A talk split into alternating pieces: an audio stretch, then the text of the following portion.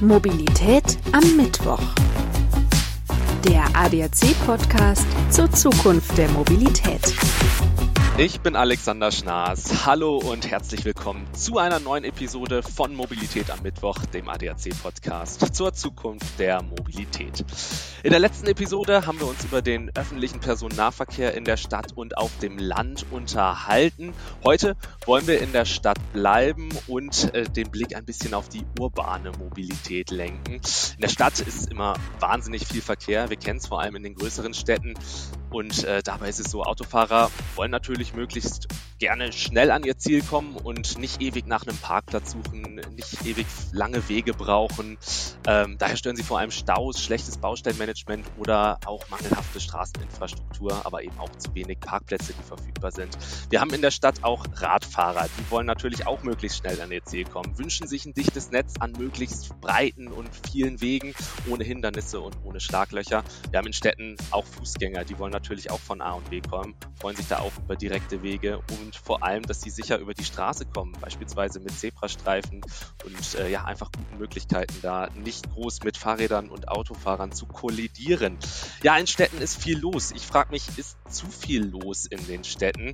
Wie kann man dem hohen Verkehrsaufkommen in Städten entgegenwirken, sodass alle Verkehrsteilnehmer zufrieden und vor allem sicher von A nach B kommen? Und darüber möchte ich heute mit einem Mann sprechen, der unter anderem zu Staus forscht und Ideen entwickelt, wie man gegen das hohe Verkehrsaufkommen in Städten, äh, was man da unternehmen kann. Ja, von ihm stammt beispielsweise unter anderem die Idee, über dem Frankfurter Ring in München eine Seilbahn zu bauen, um den Verkehr zu entlasten. Ich spreche heute mit Professor Dr. Klaus Bogenberger. Er leitet seit 2020 den Lehrstuhl für Verkehrstechnik an der Technischen Universität München und kennt sich in dem Bereich städtische Mobilität wahnsinnig gut aus. Hallo, Herr Professor Dr. Bogenberger, schön, dass Sie heute zu Gast sind. Grüß Sie Gott, Herr Schnaus. Ja, zunächst stellt sich mir natürlich die Frage, ähm, wie sind Sie dazu gekommen, sich mit Ihrer Forschung dem, dem großen Thema ähm, Verkehrsstruktur in dem, im städtischen Raum zu widmen. Was war der ausschlaggebende Grund für Sie? Ähm, ja, ich habe mich schon eigentlich seit Schulzeiten für Stadtplanung und für größere planerische Themen interessiert und konnte es auch mit ja, einem Interesse für Physik und Mathematik, also das klassischen Ingenieurinteresse kombinieren. Und so hat meine berufliche Laufbahn ihren Weg genommen. Und ähm, Städte sind nun mal äh, ja, da mit am interessantesten, weil Sie haben es ja in Ihrem Intro angesprochen, wir große Interessenskonflikte in gewisser Weise haben, aber andererseits eben beschränkten Raum und eine hohe Dichte von Personen, die dort leben und sich auch bewegen. Mhm. Ja, wir haben, Sie haben es gerade gesagt, natürlich wahnsinnig viele Menschen, die auf verschiedene Art und Weise sich von A nach B fortbewegen wollen und das kollidiert gerade in Städten aufgrund, Sie haben es gesagt, dem begrenzten Raum, den man zur Verfügung hat, natürlich dann sehr, sehr häufig. Ähm, Sie haben sich mit Ihrer Forschung diesen ganzen Gebieten gewidmet. Ähm, Sie forschen zum Stau, Sie, Sie werten Verkehrsdaten aus, forschen zu Sharing-Modellen und grundsätzlich zu innovativen Verkehrslösungen. Ähm, wenn Sie Ihren ganzen Forschungsschwerpunkt zusammenfassen und betrachten. Was sind Ihren Erkenntnissen nach die drängendsten Verkehrsprobleme in der Stadt? Ja, also es wird äh, über kurz oder lang notwendig sein, in den innersten Innenstädten äh, das Autofahren zu reduzieren. Also das ist, glaube ich, äh, schon eine wesentliche Erkenntnis, über, die ich über all die Jahre gewinnen konnte. Und äh, muss auch sagen, dass ich fest überzeugt bin, dass dies über äh, preisliche Regelungen funktionieren wird. Das heißt, äh, über Bezahlen, äh, beziehungsweise wir haben noch ein neues System, wo man auch Anreize mit kombinieren wird, äh, wenn man ökologische Verkehrsmittel verwendet, weil ich glaube, dass die klassischen planerischen und technischen Maßnahmen ja nicht ausreichend wirken. Wir erzielen da immer kleine, gute Erfolge, aber Wirtschaftswachstum und Bevölkerungswachstum in den Städten kompensieren diese Erfolge also sofort wieder. Wir erhöhen die Leistungsfähigkeit an der Kreuzung durch bessere Ampelsteuerung. Und ein halbes Jahr später ist das alles schon wieder weg, weil irgendwie wieder sehr viele Leute zugezogen sind, äh, mehr Logistik noch stattfindet oder mehr Lieferverkehr stattfindet. Und irgendwann ist man durch diese technischen Lösungen äh, physikalisch ausgereizt. Also wir können einfach nicht äh, allen mehr Grün geben gleichzeitig. Das geht nicht. Äh, und wir können auch die Autos nicht in andere, äh, über andere Routen bewegen, weil sie haben gewisse Ziele und gewisse äh, Herkünfte. Und wir werden es nur schaffen, indem wir Verkehr vom Automobil verlagern. Und dort müssen wir natürlich die Leute ansprechen, die tatsächlich Alternativen haben, sinnvolle Alternativen. Das wird die Kunst sein, weil es gibt natürlich auch Leute, die keine Alternative zum Auto haben, je weiter sie rausgehen äh, in Städten. Hm, das ist der große Unterschied dann zwischen Stadt und Land. Auf dem Land sind natürlich noch wahnsinnig viele Menschen auf das Auto angewiesen. Ja. Ähm, da ist es teilweise gar nicht möglich. Ich habe es im Intro auch kurz gesagt, in der letzten Episode haben wir uns über den öffentlichen Personennahverkehr in der Stadt und auf dem Land unterhalten. Und da war auch das, äh, das große Thema, klar, auf dem Land ist das Auto nach wie vor das wichtigste Verkehrsmittel, während in den Städten natürlich viele andere Angebote angeboten werden können. Ähm, Sie haben gesagt, es läuft oder wird großenteils übers Bezahlen laufen, mhm. beziehungsweise teurer werden. Ähm, es war auch ein großes Thema in der letzten Episode.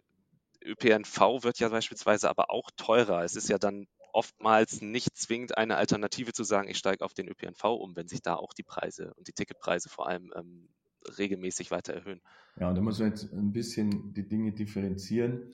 Also die Grenzen zwischen Stadt, Land, Umland, die sind ja nicht scharf, sondern das ist ja alles fließend, das geht irgendwie ineinander über äh, und, zum Teil, und verschlechtert sich. Ja. Sie haben ja nicht schlagartig keine Alternative, sondern sie werden schlechter. Und deshalb sind natürlich Maßnahmen wie einfach Benzinpreiserhöhungen oder Energiesteuererhöhungen, CO2-Zertifikate meines Erachtens nicht gut, weil sie pauschal alle gleich behandeln. Also jemand, der in der Innenstadt zig Möglichkeiten hat, äh, sich anders zu bewegen, äh, wird genauso besteuert wie jemand, der am Land, und ich selber wohne auch am Land, äh, der gar keine Alternativen hat. Der, der, hat also den gleichen Preis für den Liter äh, Diesel oder Benzin zu zahlen und mit CO2-Zertifikaten genauso. Das ist natürlich nicht gut. Ja. Mhm. Ähm, und deshalb braucht es da ein viel differenzierteres äh, System ähm, und eben ein, nicht nur ein City-Maut-System, sondern eventuell ein System, das auch Anreize schafft, wenn Sie mit dem Fahrrad fahren oder wenn Sie Dinge zu Fuß gehen, wo Sie vielleicht Belohnungen erfahren.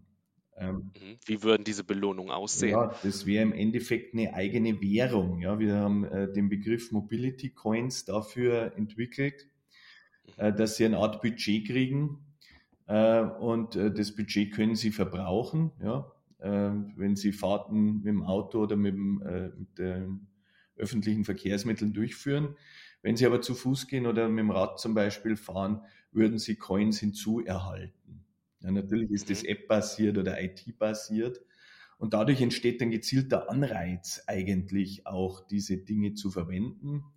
Und diese Coins könnte man auch handeln ist im Moment der Forschungsprojekt, ja, das ist natürlich nicht, nicht real im Moment. Mhm. Ähm, zum Thema ÖV vielleicht nochmal, ja. Es ist natürlich auch äh, zum Teil nicht ganz logisch und sinnvoll, Leuten, die pendeln, die also zweimal am Tag ein ÖV hernehmen, einmal zum Arbeitsplatz, einmal wieder heim, äh, zum Teil nur weil sie längere Distanzen fahren, sehr hohe Preise abzunehmen wie Leuten, die ein Monatsticket haben und am Tag achtmal die U-Bahn, Trambahn, Bus hernehmen in der Stadt, nur weil sie im Innenstadtkern sich bewegen, äh, da einen reduzierteren Preis zu geben. Das eine ist eine sehr planbare Nutzung. Zugegeben, er fährt eine längere Strecke, dieser Pendler, aber sie ist sehr planbar. Äh, und ähm, er benutzt ja dieses Ticket, dieses Monatsticket vielleicht sonst ja auch kaum. Er benutzt es wirklich nur zum Pendeln. Und da muss man viel flexibler werden und viel, äh, viele Dinge berücksichtigen, auch Effekte wie Homeoffice. Äh, ich will kein Monatsticket mehr, wenn ich weiß, dass ich nur drei Tage in mein, in mein Büro zum Beispiel muss. Äh, da muss es äh, dort auch viel mehr Variabilität geben. Nur so äh, bekommen wir Leute in den ÖV und im Moment haben wir ja nicht nur das Problem, äh, sie ähm, überhaupt vom, vom Auto wieder in den ÖV zu bewegen, die, die Verkehrsteilnehmer, sondern durch die Pandemie äh, sind wir ja nach wie vor im Bereich 60, 75 Prozent erst bei den äh, Daten, die wir vor Covid hatten. Also wir haben einen riesen Nachholbedarf, um überhaupt wieder auf Vor-Covid-Stand im ÖV zu kommen. Hm, das heißt, der öffentliche Personennahverkehr muss auch wieder attraktiver werden. Ähm, wir wollten in der Episode eigentlich ein bisschen mehr in der Stadt bleiben. Nichtsdestotrotz bietet sich jetzt nochmal kurz an, auch nochmal über die ähm, Kommunen zu reden. Ähm, wieso ist es dann so, dass das Auto immer noch so wahnsinnig wichtig an, im ländlichen Raum ist? Haben die Kommunen und Gemeinden oder auch die Städte, haben die die Entwicklung verschlafen? Also dass man da den ÖPNV attraktiver macht, viel besser ausgestaltet, dass man da auch andere äh, Alternativen hat. Ähm, wo hätte man da in der Vergangenheit vielleicht anders setzen müssen? Oder ist es jetzt wirklich der Mobilitätswandel, der aktuell geschieht, dass man da zu einem Umdenken äh, gedrängt wird auch? Also man darf bei allem äh, Mobilitätsthema immer nicht vergessen, es ist ein wirtschaftliches Thema. Ja?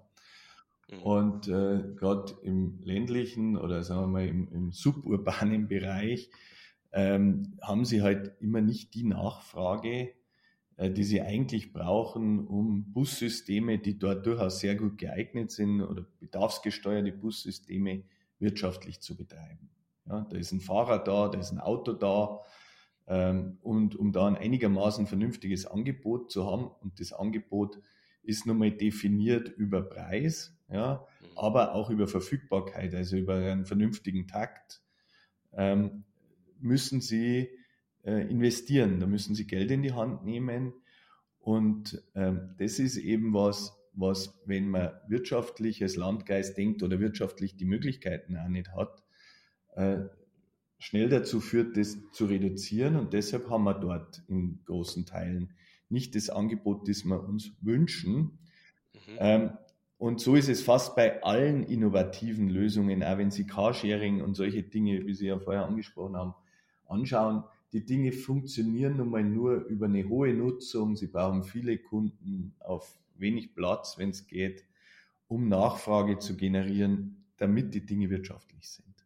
Mhm. Und damit die Dinge wirtschaftlich werden, müssen sie natürlich auch attraktiver werden. Haben Sie Hoffnung, dass äh, die neue Regierung, äh, so sie dann kommt, mutigere Ansätze verfolgen würde oder verfolgen kann in, den nächsten, äh, in der nächsten Legislaturperiode, was das anbelangt? Also meine, äh, meine äh, Euphorie ist äh, schon mal sehr gebremst, weil ich eigentlich fest davon ausgegangen bin, dass man eine der einfachsten Maßnahmen, nämlich Tempo 120 oder 130 auf Autobahnen, äh, schon mal nicht umsetzt. Deshalb bin ich schon mal, was die ganze Euphorie im Verkehrssektor betrifft, äh, ein bisschen gedämpft worden. Ich dachte, das sei eigentlich mittlerweile Common Sense in allen Parteien und, und dass man das jetzt nicht angeht, ist eine große bis mittelgroße Enttäuschung für mich. Und da bin ich mal gespannt, was man sich sonst im Verkehrssektor überlegt. Ähm, aber klar, ich meine, ich, ich gehe nach wie vor davon aus, dass äh, wir einen grünen Verkehrsminister oder Verkehrsministerin erhalten. Ähm, und dort werden natürlich Themen der nachhaltigen Mobilität dann gesetzt. Ähm, Thema Fahrradfahren, äh, Thema zu Fuß gehen, ÖV. Aber es ist jetzt auch nicht so, dass da äh, nichts passiert ist die letzten Jahre. Ja. Also da, da gab es ja große Investitionen. Und ähm, es reicht eben nicht, über diese Dinge zu reden. Ja, also es muss halt gemacht ja, werden. Es muss gemacht werden und äh, das wird noch interessant, weil Komfort im Radfahren geht auch über eine sehr gute Infrastruktur. Mhm. Das heißt, äh, auch der Radweg muss gebaut werden und der Radweg muss asphaltiert werden, um angenehm zu sein und dann auch die Leute anzuziehen. Man mhm. kriegt also auch dort im Kleinen das Thema der Flächenversiegelung und ähnliches, wenn man das äh, sich anschaut, gerade dort, wo man neu bauen wird. Und wo sie nicht neu bauen, sondern durch im innerstädtischen Raum kriegen sie das Thema des Konflikts mit Park, parkenden Fahrzeugen oder äh, mit Fußgängern oder ähnlichem. Und da ist noch sehr viel Konfliktpotenzial, wo ich mal ähm, gespannt bin, wie das äh, gelöst wird. Ja. Mhm. Wir haben in der, vor allem in der Corona-Zeit ja auch viel gesehen, dass äh, Fahrrad- und Autospuren geteilt wurden. Äh, Stichwort Pop-up Bike Lanes oder ähm, Pop-up Radwege. Ähm, wie stehen Sie grundsätzlich zu so Shared Space Angeboten, wo sich Autofahrer und Fahrradfahrer quasi ähm, ja, eine Fläche wirklich teilen? Ähm, ist das eine Lösung für die Zukunft? Also die Pop-up Bike Lanes, das halte ich einmal für ein positives äh, Beispiel. Weil es ist eben notwendig, wenn wir schnelle Veränderungen haben zwischen den Verkehrsmitteln, die wir durch die Pandemie hatten. Leute wollten nicht mehr U-Bahn fahren oder Bus fahren, sind Fahrrad gefahren. Wir hatten schlagartig weit mehr Fahrradfahrer. Dann gilt es immer, das Angebot, sprich die Infrastruktur, möglichst schnell zu ertüchtigen. Sonst werden die nämlich unzufrieden. Ja? Sonst sagen die, das ist ja gar nicht so schön, das Fahrradfahren. Und das ist unkomfortabel und das ist unsicher. Und mhm. da schnell zu handeln, ist sehr gut. Ja, also da schnell zu reagieren und diesen Komfort eben durch Pop-up-Bike-Lanes, schnelle Genehmigungsverfahren, zum Teil hatte man den Eindruck, gar keine Genehmigungsverfahren, äh, umzusetzen, finde ich richtig und fand ich richtig. Ähm, das mal zu den Pop-up-Bike-Lanes. Zu den äh, Shared Space-Themen. Äh, ähm, da ist es so, wir gestalten Straßen ja nach einem sogenannten Trennungsprinzip. Also wir trennen die Verkehrsmittel aufgrund ihrer Geschwindigkeit und ihres Schutzbedürfnisses, wenn man so will, voneinander. Für die Sicherheit aller Verkehrsteilnehmer ja, genau. Und führen den Fußgänger möglichst dann am Haus entlang, dann kommt der Fahrradfahrer und dann das Auto. Ja? Mhm. Ähm, also, wenn wir das mischen wollen in Zukunft, ist Bedingung, dass wir die gleichberechtigen und fast aufs gleiche Geschwindigkeitsniveau holen. Ja? Nur dann ist das möglich und so ist ja ein Shared Space äh, konzipiert, also Schrittgeschwindigkeit äh, und Auto in eine ja, fast nachgeordnete oder maximal gleichberechtigte Rolle zu allen anderen. Jetzt haben wir aber das Problem, dass der, der im Auto sitzt, diese Rolle ja im sonstigen Straßennetz gar nicht gewöhnt ist. Ja, dort fährt er in der Mitte, ist dominant, hat ja auch seinen Raum. Mhm. Ähm, und das stellt man eben häufig fest, ja, dass äh, dieses Miteinander, das da notwendig ist, um auch sicherheitsmäßig äh, äh, ja, vernünftig miteinander auszukommen, manchmal nicht gelebt wird. Ich mhm. denke, und wir haben den Begriff Verkehrskultur dafür entwickelt, dass man eine Riesenchance hat, wenn man autonome Fahrzeuge bekommt, diese Kultur einzustellen. Also diese Gleichberechtigung im urbanen Wohnkontext und Wohnumfeld wenigstens, weil eben dann dieser menschliche Faktor, ich sitze jetzt im Auto und habe ja eigentlich immer Vorfahrt, äh, zurückgedrängt wird oder gar nicht mehr da ist, äh, weil ja ein Computer, ein Roboter dieses Auto fährt. Mhm. Ähm, und da finde ich sehr schade, dass sowohl Politik als äh, ja, äh, städtische Planer und so dieses Potenzial nicht erkennen, eigentlich im Moment auf diese Kultur durch klare Vorgaben des Fahrverhaltens von autonomen Fahrzeugen Einfluss zu nehmen. Mhm. Das heißt, Sie würden sagen, über die letzten Jahrzehnte hat sich da quasi in unserem Mindset eine Kultur verfestigt, die jetzt auch so prägnant ist und Präsenz ist, die sich eigentlich aber verändern müsste, damit wir auch solch innovative Angebote ja auch annehmen wollen und sie auch äh, letztendlich dann umsetzen zu können.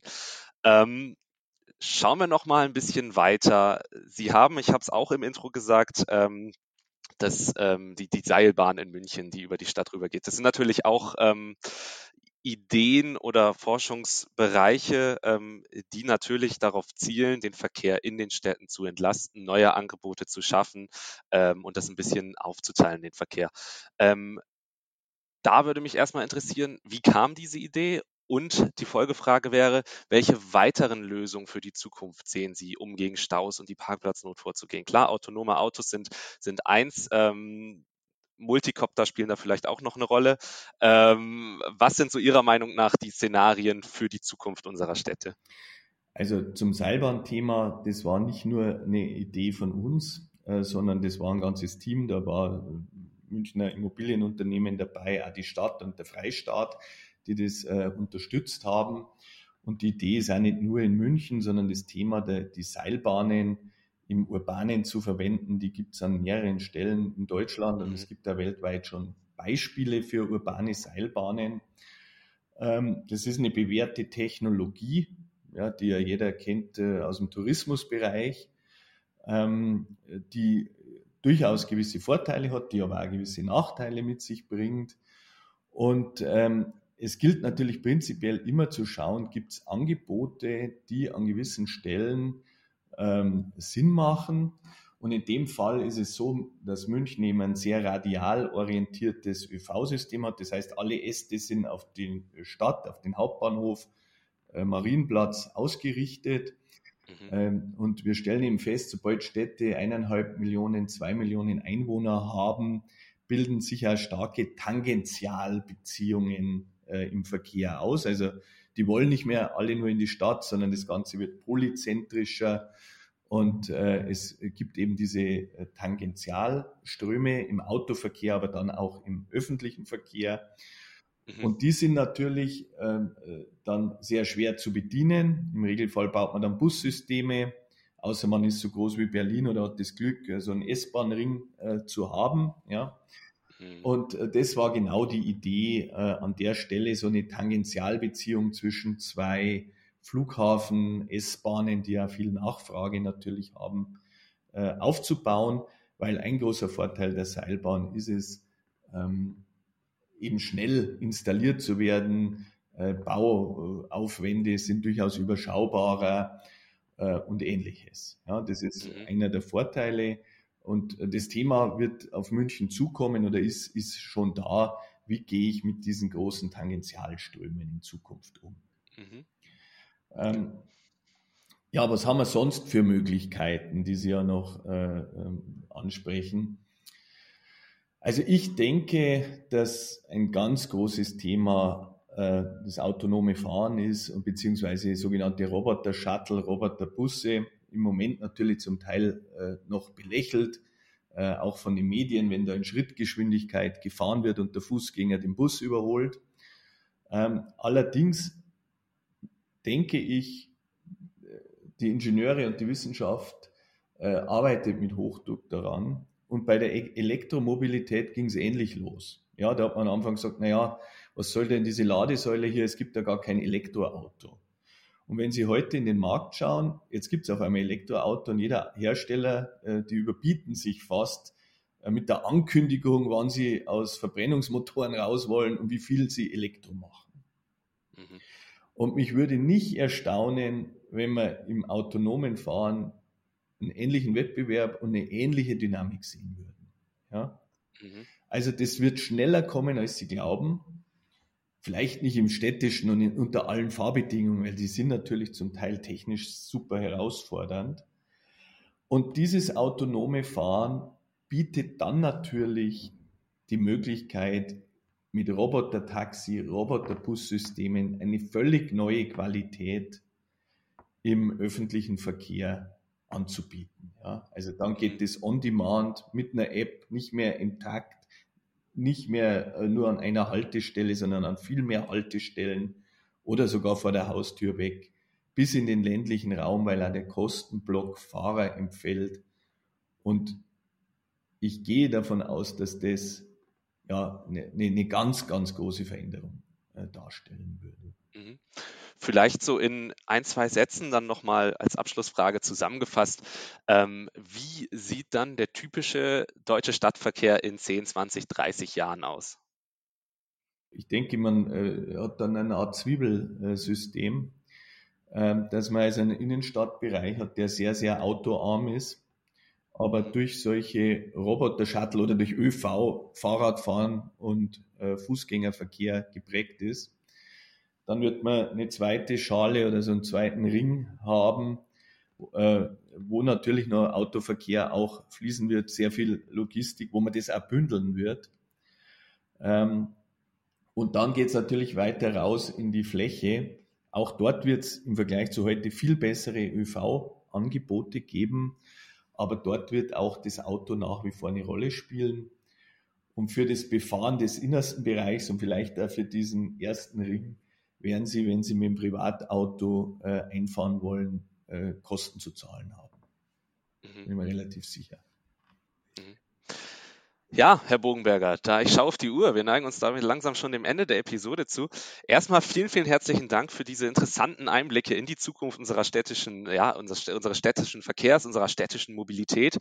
Ähm, am Ende jeder Episode, das ist so ein kleines äh, Element, was immer, was immer gleich ist, stelle ich unseren Gästen immer fünf verschiedene Fragen. Ähm, so ein paar haben wir jetzt in dem, in dem Gespräch schon leicht angedeutet. Da können wir vielleicht einen Ticken mehr noch eingehen. Ähm, darum drehen sich jetzt unsere letzten fünf Minuten. Ich würde direkt mit der ersten Frage anfangen. Es sind insgesamt fünf Fragen und für jede Frage ungefähr eine Minute, ein mhm. paar Sätze einfach dazu. Die erste Frage wäre gleich, würden Sie sich in ein autonomes Auto setzen? Wir haben schon drüber gesprochen. Selbstverständlich. Also da habe ich überhaupt keine bedenken. Ich bin ja schon äh, auf der Autobahn mit einem autonomen Fahrzeug gefahren. Ähm, Was war das für ein Gefühl? Ja, es ist ungewohnt am Anfang, ist ja klar. Äh, die Kontrolle komplett die abzugeben. Die Kontrolle da abzugeben, aber ich denke, äh, die Dinge sind sehr gut entwickelt. Es arbeiten sehr viele Leute da drauf, äh, mit sehr guten Verfahren. Und äh, die Frage ist gar nicht so, wenn man drin sitzt, glaube ich, dann hat man also diese gewisse Hülle und einen gewissen Schutz, sondern die Frage ist auch, wie die, die außen rum sind, die Fußgänger und Radfahrer, auf diese mhm. Dinge reagieren. Äh, und weil die ja Angst haben müssen, hat mich das Auto gesehen. Ja? Ähm, mhm. Und ich denke aber auch dort, wir, wir forschen auch an dem, auch da habe ich sehr großes Vertrauen, dass man eine technisch sehr, sehr gute Lösung hinbekommt. Okay. Die nächste Frage wäre, und da würde mich interessieren, ob es jetzt dieses Erlebnis war, äh, was ist Ihr prägendstes Mobilitätserlebnis gewesen bislang? Ah, das hat äh, vielleicht mit meiner eigenen wissenschaftlichen Karriere äh, zu tun. Und zwar ähm, ist man natürlich als Wissenschaftler immer besonders stolz, wenn man irgendwie ganz tolle Formeln oder Gleichungen oder Modelle äh, aufbaut. Äh, und ich war in der Zeit äh, mal in den USA beim sehr, sehr berühmten Verkehrsprofessor. Und der hat dann zu mir gesagt, ähm, do not only improve equation and models, improve traffic. Mhm. Also, und ich denke, das ist sehr, sehr wichtig äh, für uns und ist also mein Mobilitätserlebnis, dass wir als Wissenschaftler nicht nur mit Formeln und Modellen und irgendwie Dinge machen, die, die keinen Beitrag liefern das Gesamtsystem zu verbessern. Mhm, sondern es wirklich dann auch ja, Hand angepackt werden muss und der Verkehr verändert werden muss. Ähm, nächste Frage, auch darüber haben wir im Gespräch schon ein bisschen gesprochen. Sollten Städte autofrei werden, Ihrer Meinung nach? Ja, also in Teilen sicherlich in Wohnquartieren oder in Altstadtbereichen, die wir ja in historischen Städten häufig haben, denke ich, ist es äh, schon an der Zeit, über das nachzudenken. Wohnqualität, Aufenthaltsqualität ist doch eine ganz andere. Die müssen erreichbar bleiben. Das ist dann die Kunst dabei, dass dort nichts dann stirbt. Also nicht, dass die Leute dort nicht mehr wohnen werden, äh, wo, wohnen wollen und dass man dort dann nach wie vor einkaufen kann. Das ist dann eine Aufgabe des öffentlichen Verkehrs, des Fahrrads und so weiter. Mhm. Äh, aber ich denke, dass man in äh, sensiblen Bereichen über das absolut nachdenken muss. Und großflächiger habe ich auch angesprochen über Bepreisung und auch autoärmere ähm, Bereiche. Mhm. Die vorletzte Frage, glauben Sie, dass wir Flugtaxis noch erleben werden? Also Flugtaxis sind im Moment im, im Bereich der Technologieforschung, ja, funktioniert das überhaupt? Ähm, Sie müssen sich immer vorstellen, S-Bahn hat 1600 Leute, ein Flugtaxi hat sechs Leute. Ähm, also sie müssen sehr, sehr viele Flugtaxis in die Luft äh, schicken, dass sie eine ganze S-Bahn ersetzen würden. Mhm. Ähm, also als Massenverkehrsmittel in äh, einer deutschen Stadt kann ich mir das nicht vorstellen, auch nicht mittelfristig, auch nicht, wenn es technisch funktionieren wird. Ähm, ich glaube, dass man das technisch äh, hinbekommt. kann man auch gewisse Anwendungsfälle dafür vorstellen. Also ja, wenn man Personen hat, die, die sehr wo es sehr zeitkritisch ist, ein Arzt oder ich weiß nicht, irgendein Manager, der oder ein Techniker, der irgendeinen Roboter in einem Werk reparieren muss oder sowas, ja. Aber als Massenverkehrsmittel in Europa glaube ich nicht. Ich glaube, dass da die Bevölkerung das auch nicht will. Wir tun uns ja schon hart, eine Umgehungsstraße zu äh, genehmigen. Äh, mhm. Da glaube ich nicht, dass man will, dass übers Grundstück geflogen wird, so einfach. Und in anderen äh, Teilen der Welt kann ich es mir aber schon vorstellen, wo man zum Beispiel fast keine Verkehrssysteme sonst hat, ja, keine Alternativen. Okay. Die letzte Frage, was ist die meistgenutzte Mobilitäts-App auf Ihrem Smartphone? Google Maps. Kurz und knapp. Wunderbar. Ja, Herr Bogenberger, mir bleibt nichts anderes übrig, als zu sagen, vielen, vielen herzlichen Dank. Vielen Dank für die Eindrücke, für die Einblicke. Vielen Dank für Ihre Zeit. Äh, war wirklich ein sehr, sehr spannendes und interessantes Gespräch. Und ähm, ja, wir können definitiv gespannt sein, wie sich unsere Städte in den kommenden Jahren, Jahrzehnten entwickeln werden und was da alles auf uns zukommen wird. Sie sind nah am Geschehen dran. Und wer weiß, vielleicht sprechen wir uns in zehn Jahren nochmal und reden über die neuesten Entwicklungen in den Städten. Herr Bogenberger, vielen Dank. Machen Sie es gut. Auf Wiedersehen. Wiedersehen. Herzlichen Dank für die Einladung. Das war Mobilität am Mittwoch, der ADAC-Podcast zur Zukunft der Mobilität. Mobilität am Mittwoch gibt es alle zwei Wochen, immer überall da, wo es Podcasts gibt. Und ich würde mich freuen, wenn wir uns in zwei Wochen an dieser Stelle dann wieder hören. Ich bin Alexander Schnaas. Bis dahin. Ciao. Mobilität am Mittwoch. Der ADAC-Podcast zur Zukunft der Mobilität.